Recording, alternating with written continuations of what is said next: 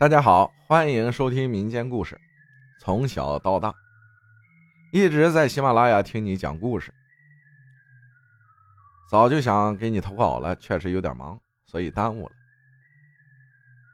就从我小时候开始说起吧。第一件事儿记不清具体几岁了，大概六七岁的样子。我们家是住在一个四面环山的小县城里，周末爸妈都会带着我去奶奶家里。还有我的表兄妹们也会去。吃完午饭后，我们几个就去奶奶家附近的一个公园里玩。公园是在山上的，从小就听说啊，那个公园死过人，有吊死的，也有分尸丢在那里的。但是大白天的，我们也不害怕。那公园中央有一个假山喷泉，但是已经很久不喷水了，所以那池子里的水长满了青苔，浑浊不清。不记得当时是谁提议要翻过那矮矮的围栏去喷泉边沿玩。我们四个每个人手里都有一根细细的毛竹竿，就围着那喷泉用毛竹划着池子里的水，一圈一圈的走着。突然，我就觉得有人扯了我一下。我们四个不是走在一起的，大家都是分开的。我直接掉进池子里。很快就往下沉，我一直挣扎，就在感觉自己快淹死的时候，我表姐把我拉了上去，才逃过了一劫。第二件事是关于我爷爷的。我爷爷在我有印象以来，他就腿脚不方便，因为以前打仗脚受过枪伤，加上年纪大了又小脑萎缩，也就是老年痴呆，家人从不让他单独出门。他走路脚抬不高，没人看着就容易摔倒。有一天早上，我奶奶出门买菜，我爷爷一个人在家。奶奶回家后找不着爷爷，就看见厕所窗户开着。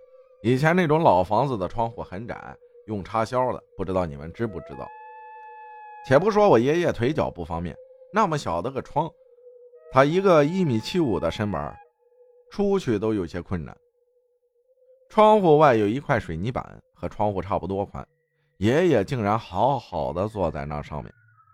我两个姑姑都是不信鬼神一说的，我大伯母和我妈就各自瞒着家里去问了神婆。他俩问的不是同一个，后来才知道问的结果是一样的，有脏东西跟着我爷爷。要大晚上十点去家后面的山上，带上祭品、纸钱送走。自那以后，就再没出现奇怪的事儿了。第三件事儿是我初三的时候交了男朋友。那一年的七夕，他约我一起出去玩，还有我们的好朋友，也是一对情侣。我们四个就去山上玩了，年轻气盛的根本不怕，心里也想着这节日应该很多情侣会去山上。我们走到一半的时候，突然下雨了，就在一处凉亭躲雨，就我们四个，没其他人。雨稍小一些，看了一眼手表，快九点了，我必须回家了。下山的必经之路有一个公厕，外面有一棵上百年的老树，树根下是一个坟洞，里面的棺材已经不在了，洞也没填上，就这样空着，暴露在外面，感觉啊也很恐怖。就在我们快要经过那里的时候，我突然看到那个位置有一个白衣服、长头发的女人。我立马停住脚步，问我男朋友看见没？他也看见了。走在我们后面的两个也看到了。本来我们一路说说笑笑，突然安静的可怕。等了几分钟，他还一直在那里。眼看着时间，我不回家是不行的。我也不知道哪来的勇气，拉着我男朋友的手，说了一句“要死一起死”，然后闭着眼睛往下冲。后来过了那里，睁开眼，他就不见了。各自回家，也没有发生什么或者不舒服什么的。第四件事是高二的时候，我同桌每个星期都要去书店买一本鬼故事，他最起码有好几十本了，全班同学都喜欢跟他借，当然也包括我。有一天晚自习第一节下课时，他想去厕所，叫我陪他去。我因为看了鬼故事有点害怕，不想去了。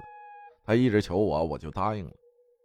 因为我们那个学校以前是坟场，传言也挺多的。女厕所就四个位置，我们教室在一楼。当时厕所有人在排队，他就叫我陪他去对面楼的厕所。对面楼的一楼和二楼都是实验室，所以很黑，也没有人。到了厕所，他就直接进去了。厕所的灯特别昏暗，第三间和第四间基本是全黑的，因为我们厕所的门呢没有锁，我们女生上厕所都是习惯性的先敲门，没人应才会开门进去。我本来只是陪我同桌去，可是到了厕所，我也有点想上。就跟着他进去了。他敲了第一个门，我们两个都听到有人回答“有人”，他就去了第二间了。我就站在第一间的门口等，里面太黑，我不敢去。在等的过程中，我往第一间的门缝看进去，里面没人呢，我就开门进去了。我同桌先好了，就在厕所门口等我。突然和我说：“刚刚第一间有人说有人啊。”因为我也听到了，我就叫他别说了。他还一直在门口说：“真的啊，真的有人之类的。”我当时根本不敢往后看，第一次体会小说里那种脊梁骨从下一直凉上去发麻的感觉。穿好裤子就疯了一样往外跑。因为这事儿，我还和他绝交了一个星期，真是被吓惨了。第五件事是上大学以后。有一年暑假回来，一个中元节的晚上，那时候特别沉迷上网。记得那天玩到了凌晨两点半了，才关上了电脑，上床休息。因为住在山边，夜里开着窗就很凉快。刚闭着眼准备睡的时候，就听到一阵笑声。